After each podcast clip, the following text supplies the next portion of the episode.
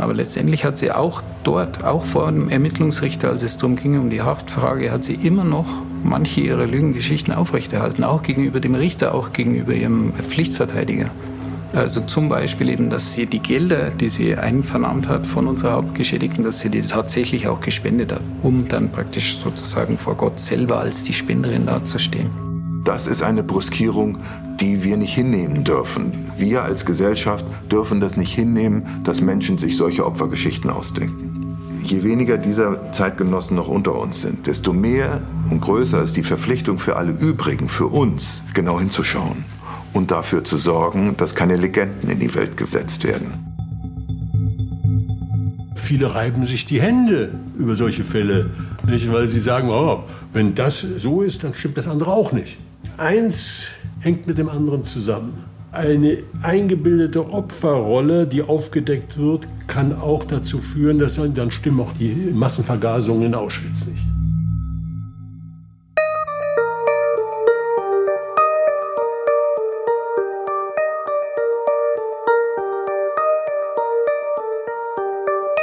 Die falsche Gräfin und die Auschwitz-Tagebücher. Eine Podcast-Serie in sieben Kapiteln.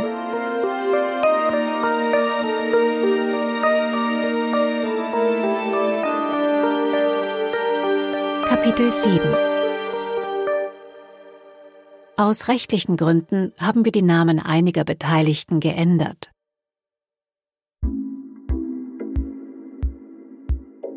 Seitdem der deutsch-polnische Historiker Bogdan Musial weiß, dass Magdolna K. hinter der Fälschung der Auschwitz-Tagebücher ihres angeblichen Großvaters steckt, sammelt er Beweise gegen sie und dreht den Spieß um.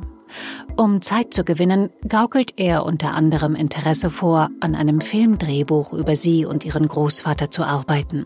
Und dann kam die Idee, die Gräfin, also Nicole sagte, ja, wir fahren noch mal äh, in diesem Zusammenhang vielleicht nach Budapest. Da hat sie noch äh, fantastische Zeugen gefunden. Was die Hochstaplerin nicht ahnt, während der Budapest-Reise schickt der Anwalt von Mosial und der Münchner Unternehmerin Angelika B., die von Magdolna K. finanziell betrogen wurde, bereits die Strafanzeige gegen sie zur Münchner Staatsanwaltschaft. Drei Monate später, im August 2017, wird Magdolna K. verhaftet.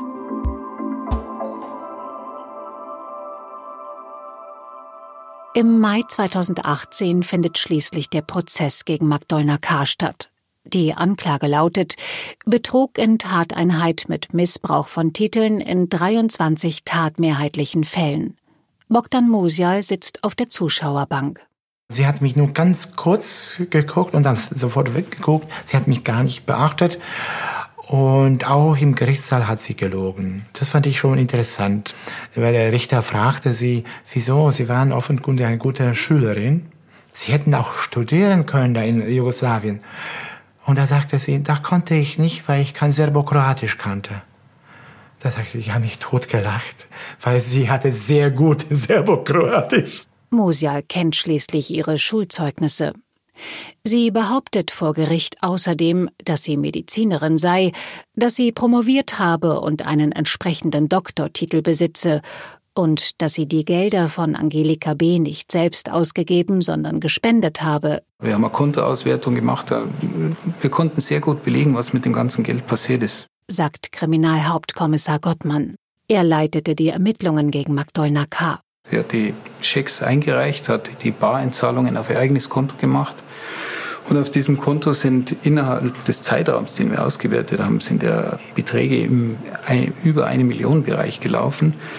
Und sie hat einen Großteil der Gelder durch Kreditkartenzahlungen ausgegeben. Der ja Jahr, ich glaube drei, vier, fünf Jahre, wo sie Kreditkartenabrechnungen über 100.000 Euro hatte. Also weit über dem Normalen. Und das war auch mit ein Grund, warum ihr auch die Landgerichtskammer nicht geglaubt hat, dass sie Bargelder gespendet hat, sondern letztendlich nur ausgegeben hat.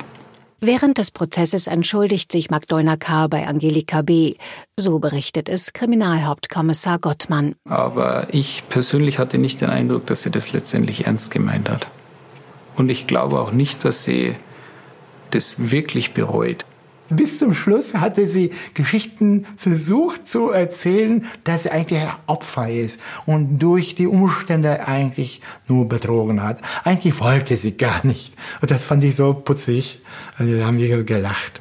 Mein Eindruck von ihr war, dass sie sich ein bisschen geärgert hat, dass das Ganze jetzt so in die Binsen gegangen ist, weil sie ja gerade so an der Schwelle war, jetzt noch mehr Geld zu bekommen. Dann, wenn das geklappt hätte mit diesem sage mal, mit dem Betrug, mit diesen NS-Dokumenten aus Auschwitz, wenn das geklappt hätte, das wäre so das Sahnehäubchen, der Zuckerguss obendrauf auf ihre Geschichte gewesen. Dann wäre sie endgültig etabliert gewesen als die große Persönlichkeit mit dieser unfassbar historischen Vergangenheit.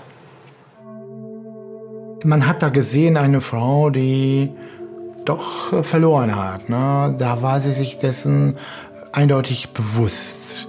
Sie strotzte nie mehr von diesem Selbstbewusstsein.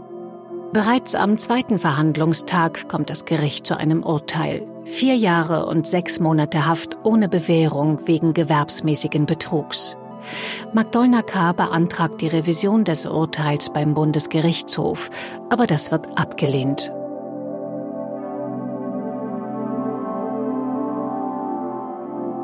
Für die eigentliche Fälschung des Nachlasses und ihre Lügen zum Holocaust wird sie nicht belangt, laut Gericht aus prozessökonomischen Gründen. Die falschen Tagebücher seien zwar eindeutig Urkundenfälschung, sagt Kommissar Gottmann, aber man hätte nicht ausreichend klären können, ob dahinter eine finanzielle Motivation steckte, also ob die Fälschung überhaupt den Tatbestand des Betrugs erfüllte. Musial weiß durch seine Recherchen, dass Magdolna K. noch eine Menge weiterer Leute hinters Licht geführt hat und die vor Gericht verhandelte Schadenssumme eigentlich deutlich höher sein sollte. Doch laut Musial weigern sich die meisten, sie anzuzeigen. Einer hat mir erzählt, also ich, äh, ich verdanke äh, Nicole mein Bein. Sagte, der Ärzte wollte mein Bein äh, eigentlich äh, operieren, also amputieren. Und sie sagte, ich kümmere mich drum. Und hat sie einen Chirurgen gefunden in Hamburg und die haben das Bein gerettet. Und da war natürlich schwierig für diese Menschen, jetzt schlecht über sie zu reden. Aber das ist typisch Hochstapler. Bogdan Musial gelingt es nach der Verurteilung noch einige weitere Fragezeichen aufzulösen. Beispielsweise, woher Magdolna K. den authentischen Koffer aus den 30er oder 40er Jahren hatte, in dem sich der erste Nachlass befand.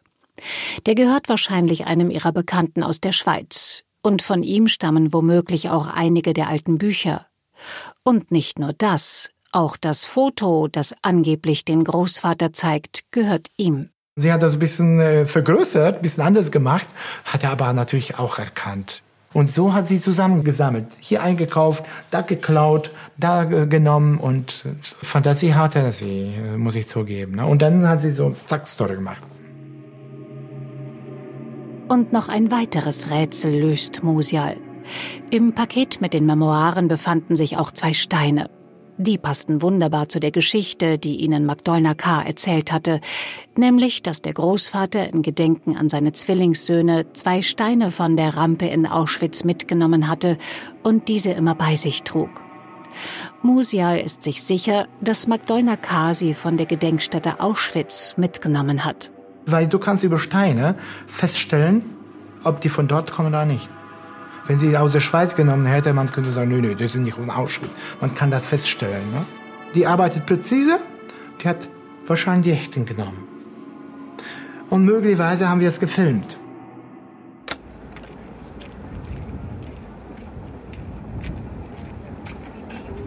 Nach wiederholter Sichtung einer Aufnahme, die der polnische Kameramann damals auf Wunsch von Angelika B. und Magdolna K. während des Besuchs in der Gedenkstätte gemacht hat, ist etwas Interessantes zu sehen.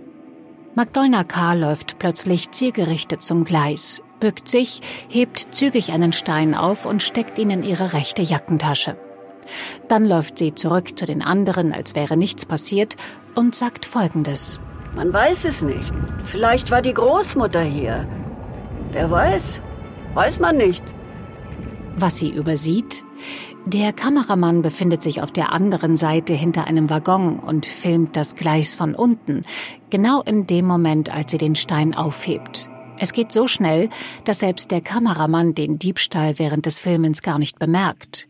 Erst die gezielte Sichtung im Nachhinein führt zu der Entdeckung. Ich wollte es nicht glauben, ich war so begeistert. Das, zack.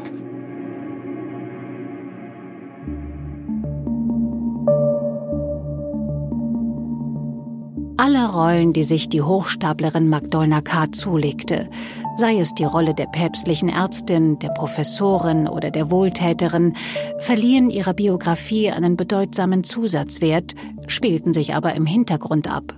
Die große Berühmtheit blieb aus. Doch ihr letzter Coup hätte das womöglich geändert.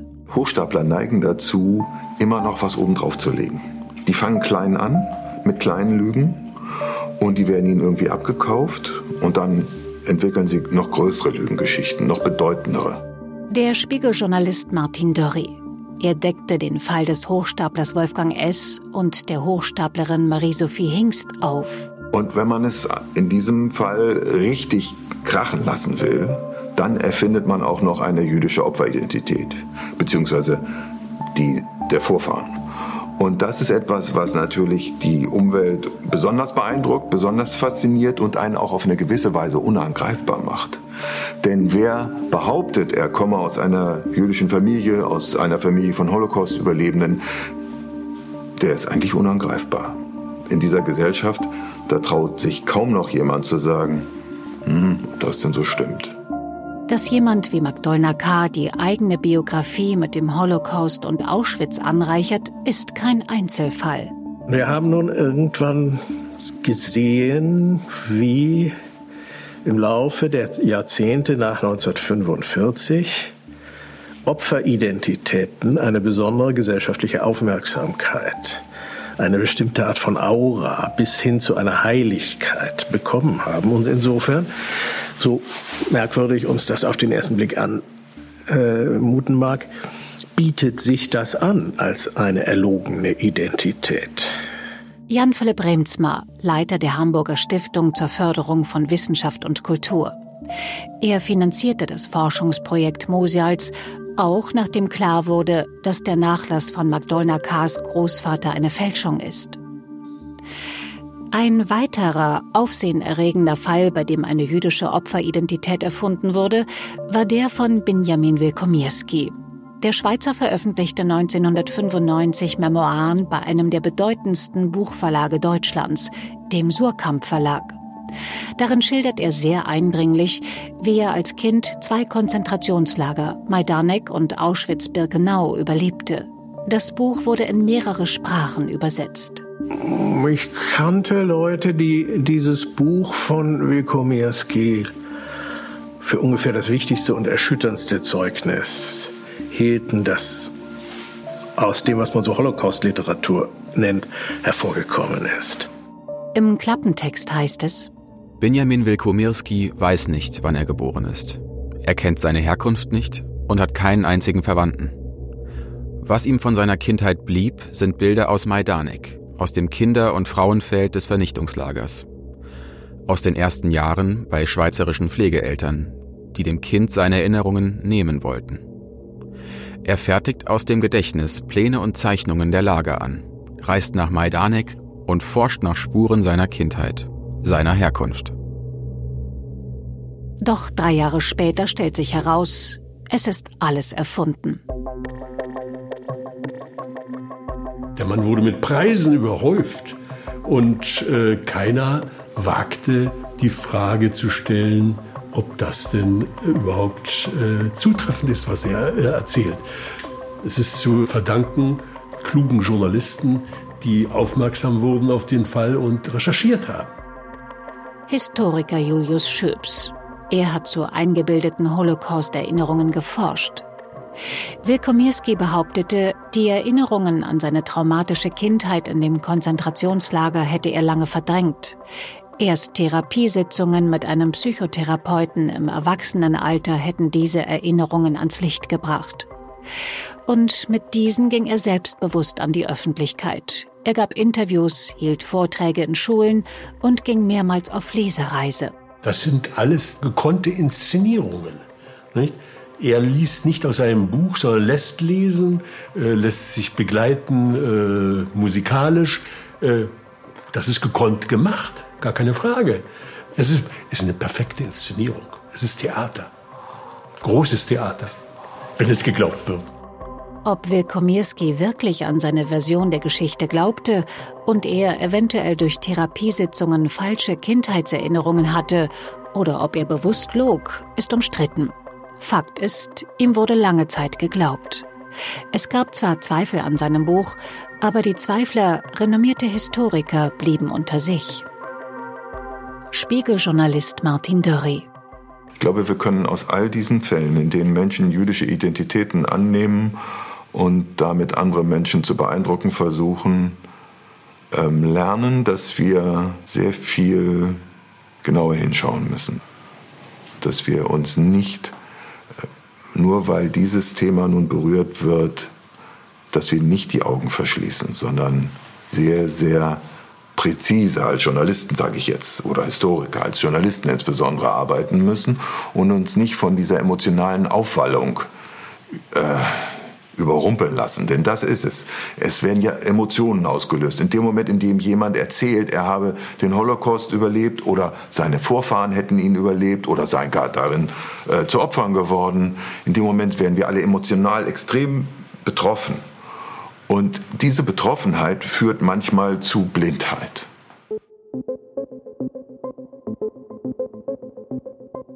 Ein weiterer Fall von Hochstapelei, der Schlagzeilen machte, ist der von Wolfgang S. im Jahr 2018.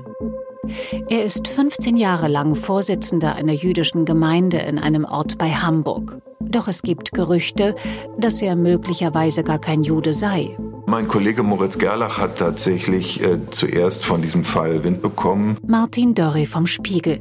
Zunächst habe ich ihm diese Geschichte nicht abgenommen. Mir schienen die Belege viel zu dünn. Und dann hat er weiter recherchiert und hat tatsächlich entscheidende Belege, nämlich Kirchenbücher aus Frankfurt, beigebracht. Kopien dieser Kirchenbücher, aus denen hervorgeht, dass er ausschließlich evangelische Vorfahren hat und dass niemand von seinen Vorfahren im Konzentrationslager war, so wie er es nämlich selber behauptet hatte. Die Recherchen der Journalisten ergeben, dass Wolfgang S. 1947 als Sohn evangelischer Eltern geboren und drei Tage später getauft wurde. Vater und Großvater waren Soldaten der Wehrmacht. Was macht dieser Mensch? Er belügt seine Umgebung. Er erzählt den Menschen Geschichten, die nicht wahr sind. Und schlimmer noch, er erfindet Opfergeschichten, die man besser nicht erfinden sollte, weil man nämlich damit all jene Menschen brüskiert, die wirkliche Opfergeschichten haben oder deren Vorfahren zu Opfern des Nationalsozialismus geworden sind. Da, glaube ich, ist die Grenze. Bis dahin darf man nicht gehen. Das ist etwas, was man sich als äh, Zeitgenosse, als Bürger dieser Republik nicht mehr gestatten darf. Wolfgang S. war als Vorsitzender jahrelang sehr engagiert. Er sprach öffentlich gegen Antisemitismus und setzte sich für Gemeindemitglieder ein. Und er hat auch tatsächlich äh, anderen Menschen geholfen in dieser Funktion als Vorsitzender der Gemeinde. Er hat den Menschen in der Gemeinde, meistens Menschen, die früher in der ehemaligen Sowjetunion gelebt haben und dann nach Deutschland gekommen sind, dort noch keine Orientierung, keinen Halt hatten, den hat er bei Behördengängen und Ähnlichem geholfen. Die hat er unterstützt. Das ist sicherlich zu seinen Verdiensten zu rechnen und zu zählen. Eine andere Frage ist eben, was hat er selber davon gehabt? Und er hat natürlich selber dadurch soziale Anerkennung bekommen, die er bis dahin nicht hatte. Er hatte Einfluss, den er bis dahin nicht hatte. Er hat ja sogar am Ende einen Doktortitel geführt, den er nicht besaß, weil er in Wahrheit nicht mal studiert hatte. Bereits in der Vergangenheit saß Wolfgang S. wegen Betrugs und Unterschlagung im Gefängnis. In den 70er Jahren, bevor er behauptete, Jude zu sein, gab er sich laut Spiegel als sogenannter Zigeuner aus. Und dann passiert etwas, was wirklich interessant ist. Die ganze Umgebung weiß, wer Wolfgang ist, was der alles schon gemacht hat. Aber in dem Moment, in dem er Vorsitzender der jüdischen Gemeinde wird, Anfang dieses Jahrtausends, schweigen alle. Keiner sagt etwas. Keiner sagt, hä, wo kommt das denn auf einmal her? Alle sagen, okay, okay, dann ist das wohl so. Das heißt, in dem Moment hat er einen Schutzwall aufgebaut. In dem Moment, in dem er in diese Rolle geschlüpft ist, konnte ihm keiner mehr was. Als Martin Dörri und sein Kollege die Gemeinde und die Betroffenen mit den Ergebnissen ihrer Recherchen konfrontieren, reagieren diese anders als erwartet.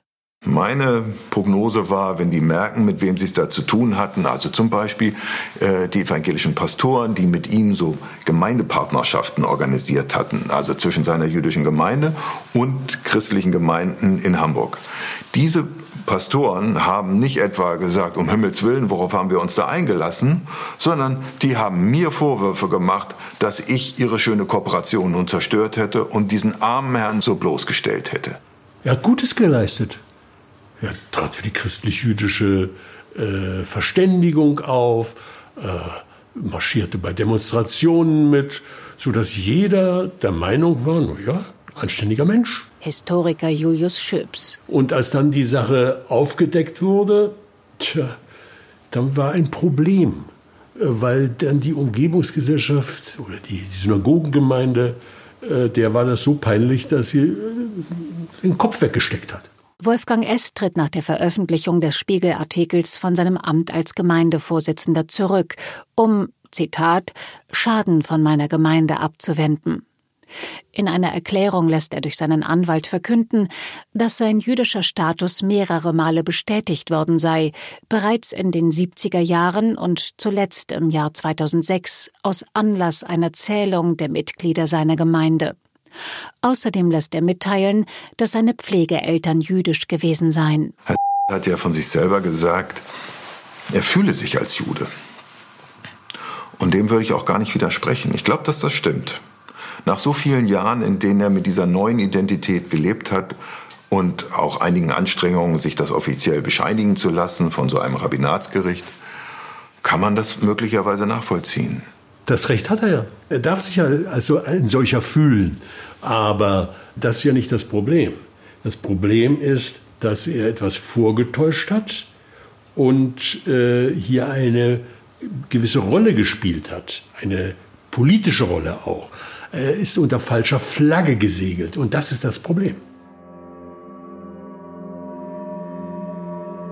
Hochstaplerinnen und Hochstapler, die den Holocaust für ihre Zwecke missbrauchen, verletzen Menschen, die tatsächlich den Holocaust erlebt haben und deren Nachfahren, sagt Spiegeljournalist Martin Dörri. Das ist eine Bruskierung, die wir nicht hinnehmen dürfen. Wir als Gesellschaft dürfen das nicht hinnehmen, dass Menschen sich solche Opfergeschichten ausdenken.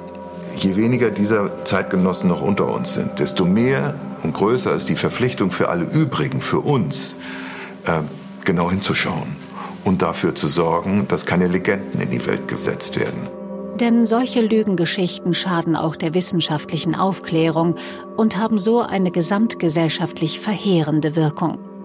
Beispielsweise geben sie Revisionisten Anschub, sagt Historiker Julius Schöps. Viele reiben sich die Hände über solche Fälle, nicht? weil sie sagen, oh, wenn das äh, so ist dann, ist, dann stimmt das andere auch nicht. Hm?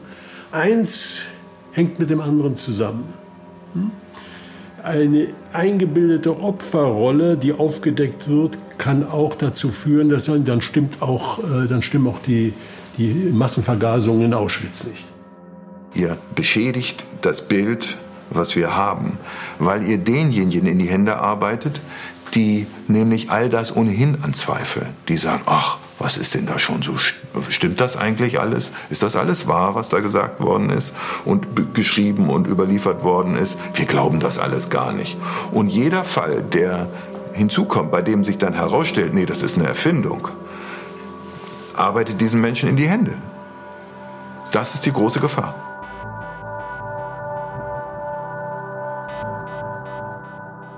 Auch die Hochstaplerin Magdolna K. missbrauchte die Geschichten und Erfahrungen realer Holocaust-Opfer für ihre Fälschung. In ihrem Fall aber gelang es dem Historiker Bogdan Musial, die Fälschung rechtzeitig als solche zu erkennen, vor einer Veröffentlichung. Dass Magdolna K. am Ende nur für den Scheckbetrug verurteilt wurde, nicht aber für die Holocaust-Fälschung, findet der Historiker in Ordnung. Für ihn zählt nur, dass sie im Gefängnis sitzt. Da gehört sie dahin. Ist egal, weswegen. Al Capone wurde nicht wegen Morde verurteilt, sondern wegen äh, Steuerhinterziehung. Da war zehn Jahre im Gefängnis. Und Gräfin wurde nicht wegen Fälschung, sondern wegen Schecksbetrug. also Schicksbetrug beurteilt. Aber sie wurde verurteilt. Vor ihrer Urteilsverkündung 2018 zeigte Magdolna K. übrigens gegenüber dem Richter und den Zuschauerinnen und Zuschauern mit großer Geste ihre Reue. Nach der Haftentlassung würde sie ins Kloster gehen und ein Schweigegelübde ablegen. Da haben wir gelacht. Und da war ganz klar, die wird nicht ähm, äh, aufhören, selbstverständlich. Ne?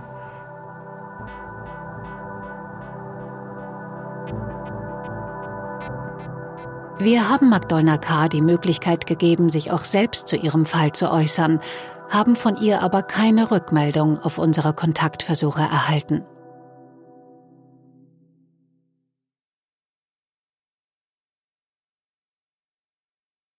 Das war Die falsche Gräfin und die Auschwitz-Tagebücher. Eine Produktion von 4000 Hertz Studio im Auftrag von Argon Lab. Autoren Vivian Schütz. Es sprachen Ulrike Hübschmann, Cornelia Boje, Gordon Piedesack und Dennis Elmaci. Aufnahme Sirko Löschner und Gero von Schneider-Marientreu. Musik Tomolentik. Sounddesign und Mischung Johannes Kunz. Herstellungsleitung Marie Dippold. Producerin AVE Sophie Hafner. Produzent Hendrik Evert. Redaktion Argon Lab Sabine Reichelt. Wir danken dem Team der AVE Publishing, insbesondere Tim Klimesch, Sophie Hafner, Konstantin Gramalla und Tobias Fregin für die gute Zusammenarbeit und dem Historiker Philipp Rau für die wissenschaftliche Beratung. Bogdan Musial hat ein Buch zu diesem Fall und seiner Forschung über Häftlingsärztinnen und Ärzte in Auschwitz geschrieben. Mengeles Koffer, eine Spurensuche, erschienen 2019 im Osburg Verlag. Dieser Podcast entstand in Zusammenarbeit mit ZDF Info. In der ZDF Mediathek gibt es eine Fernsehdoku, die sich auch dem Thema des Podcasts widmet. Abgezockt, die Auschwitz-Tagebücher. Der Link dazu befindet sich in den Show Notes zu dieser Episode. Weitere Podcasts von Argon Lab auf podcast.argon-verlag.de. Neuigkeiten zu unseren Podcasts gibt's bei Facebook und Instagram.